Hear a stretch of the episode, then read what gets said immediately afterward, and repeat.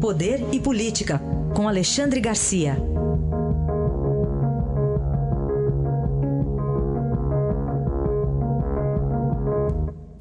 Oi, Alexandre, bom dia. Bom dia, Carolina. Começar falando sobre o presidente Bolsonaro, que tem é, sido interpelado pelos jornalistas e respondido muitas questões ou feito declarações é, controversas. E eu queria saber a sua avaliação sobre esse contato de Bolsonaro com a mídia. Pois é, ele está fazendo o que deu certo na campanha, está pautando todo mundo. O, como diz o ministro Marco Aurélio, o ministro do Supremo deveria usar uma mordaça já que é presidente, mas ele se diverte com isso. Né? Ele, ele, joga o assunto para as pessoas discutirem o assunto e, e ele sai satisfeito disso. Né? Por exemplo, tem que fechar as autoescolas. Ontem eu ouvi no rádio uma discussão de uma hora sobre o trabalho das autoescolas, concluindo que a autoescola não ensina. Né? 60% de gente que sai de lá sem aprender. Aí a autoescola, pensando que Bolsonaro tem, tem força para fechar, só quem fecha é o Congresso mudando o Código de Trânsito. Né? Mas aí a autoescola reage e diz, puxa, temos que ensinar mesmo, de verdade, a sair de uma, de uma derrapagem, a sair de uma... A, a, a mesma coisa a questão do, da OAB, né? do, do pai do, do presidente da OAB. Botou em discussão como é que esse presidente é eleito. Né? Ah, ele é, o advogado vota nele? Não, ele é eleito por um conselhinho de, de 20 e poucos. Né? Uh, outra coisa que ele conseguiu, uh, havia uma versão sobre os mortos.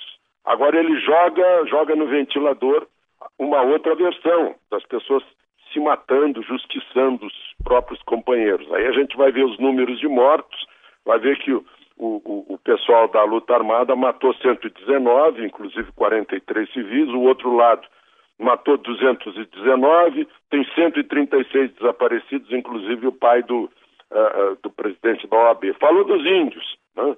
agora está se descobrindo outras versões, eu vou entrar nisso mais, mais adiante. Uh, falou da, da, lá da, da prisão onde houve uma rebelião, morreram 57. Né? Aí está se discutindo o pacote de Moro de novo. Né? Então, ele vai jogando esses assuntos e as pessoas, eu não sei se ingenuamente ou não, estão uh, mordendo a isca e ficam, e ficam discutindo o assunto. Né?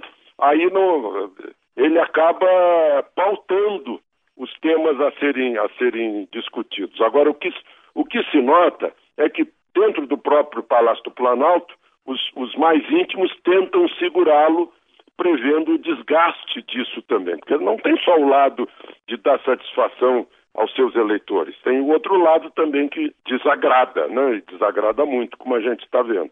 Estão tentando segurá-lo. Se não conseguirem, uh, ele vai ter que, que, avaliar as reações no Congresso. Né? Não há reação capaz de uh, mover alguma coisa de impeachment, nem no Supremo, nem no Congresso, porque não há motivo para isso. Né? Não, é o temperamento do presidente. Mas algum, algum sinal ele vai ter que receber para moderar essa, essa linguagem que foi vitoriosa na campanha e que, que continua alimentando as relações dele com seus seguidores. Uhum. É, no caso do, do, das mortes lá no Pará, ele acabou nem se manifestando, né? Ele, ele falou para a gente para os jornalistas Não, ele disse procurarem as, as vítimas, né? desses bandidos, é. né? E aí a pessoa, aí ele joga aquela discussão. É, direitos humanos é só para o bandido ou é para a vítima, né? Uhum. É, que é a grande, a, a, grande discussão que temos aí. E hoje a, o Estadão traz essa, essa discussão numa reportagem sobre se seria é, melhor, né? Pelo menos essa equipe, essa, esses assessores mais próximos ponderam se é melhor ele não falar tanto com a imprensa, né, acabar sendo um pouco mais blindado para evitar essa espontaneidade, ou então ele ser menos inspirado por uma ala mais ideológica. Na sua opinião, existe um meio termo? Não, não, não eu acho que não existe ninguém inspirando ele. Né? Isso vem de dentro dele. Uhum. Não é nem filho, nem Olavo de Carvalho que está quieto. Né? Uh, os, os, mais íntimos dele tentam demovê-lo assim dessas explosões verbais, uh, mas está difícil, está difícil. Ele, ele acha que isso foi vitorioso, né? E vai continuar sendo vitorioso. Isso, a campanha dele foi, foi nessa base, né? Não, não tinha tanta uh, tanta repercussão, porque ainda era uma campanha eleitoral, não vinha das palavras de um chefe de Estado. Muito bem. Outro assunto é sobre parte do ouro roubado né, no aeroporto aqui de Guarulhos, que era de uma mineradora canadense, né? Pois é, aqui de perto, Paracatu, uh, há uma grande mina uh, de ouro, né? uh, e esse, esse ouro estava indo para o Canadá. Aí eu me caiu a ficha, puxa, mas o Canadá é um país assim de muita mineração. Eu fui dar uma olhada e vi que o Canadá é o quinto produtor do mundo de ouro. Eu por que, que o Canadá ainda precisa do nosso ouro? Ah, e aí eu fiquei pensando no mercado de ouro. Será que nós estamos nos, nos curvando perante outros países que vêm aqui, operam, uh, uh, exploram o nosso ouro, levam o nosso ouro né, e, e, nos deixam fora do mercado de ouro, porque nós não, não figuramos entre os dez maiores produtores de ouro do mundo. E, no entanto, abastecemos Portugal durante tanto, tanto tempo né, com ouro. Eu acho que é um momento, esse assalto, um momento para a gente fazer o, a limonada do suco e pensar sobre o nosso mercado do ouro e, e, e maior aproveitamento, né? não só do ouro, como outras riquezas minerais. Falar também sobre o cacique morto, tem hipótese provável? Já o Ministério Público ainda não tinha ratificado, né, que seriam os garimpeiros que teriam pois, assassinado. Não, pois é. O, já estão dando de barato que não foi isso, né? Já já está constatado que não houve invasão eh, da aldeia. Eu ontem conversando com um grupo de índios aqui em Brasília e eles acham também eh, que, que é mais válida a última, a última hipótese, que seria uma luta interna na aldeia e tem a ver de novo com mineração, né? que ou o cacique queria ou o cacique não queria, mas havia a contrariedade entre o chefe e, e, a aldeia, os interesses da aldeia, sobre negócios de mineração com garimpeiros. Né?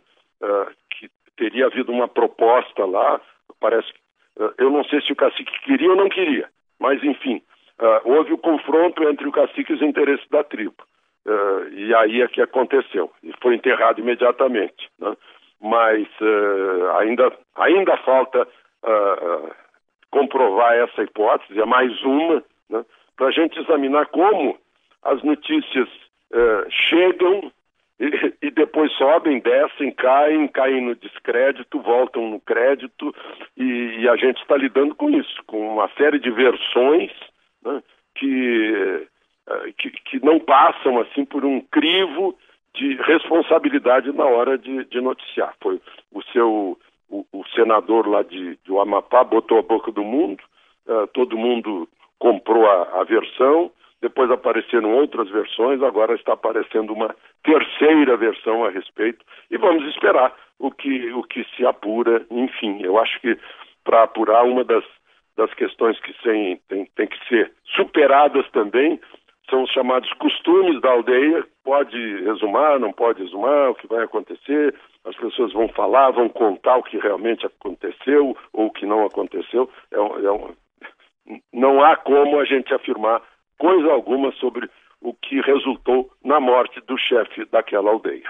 Alexandre Garcia, todos os dias aqui no Jornal Eldorado. Obrigada, Alexandre. Boa quarta-feira. Até amanhã.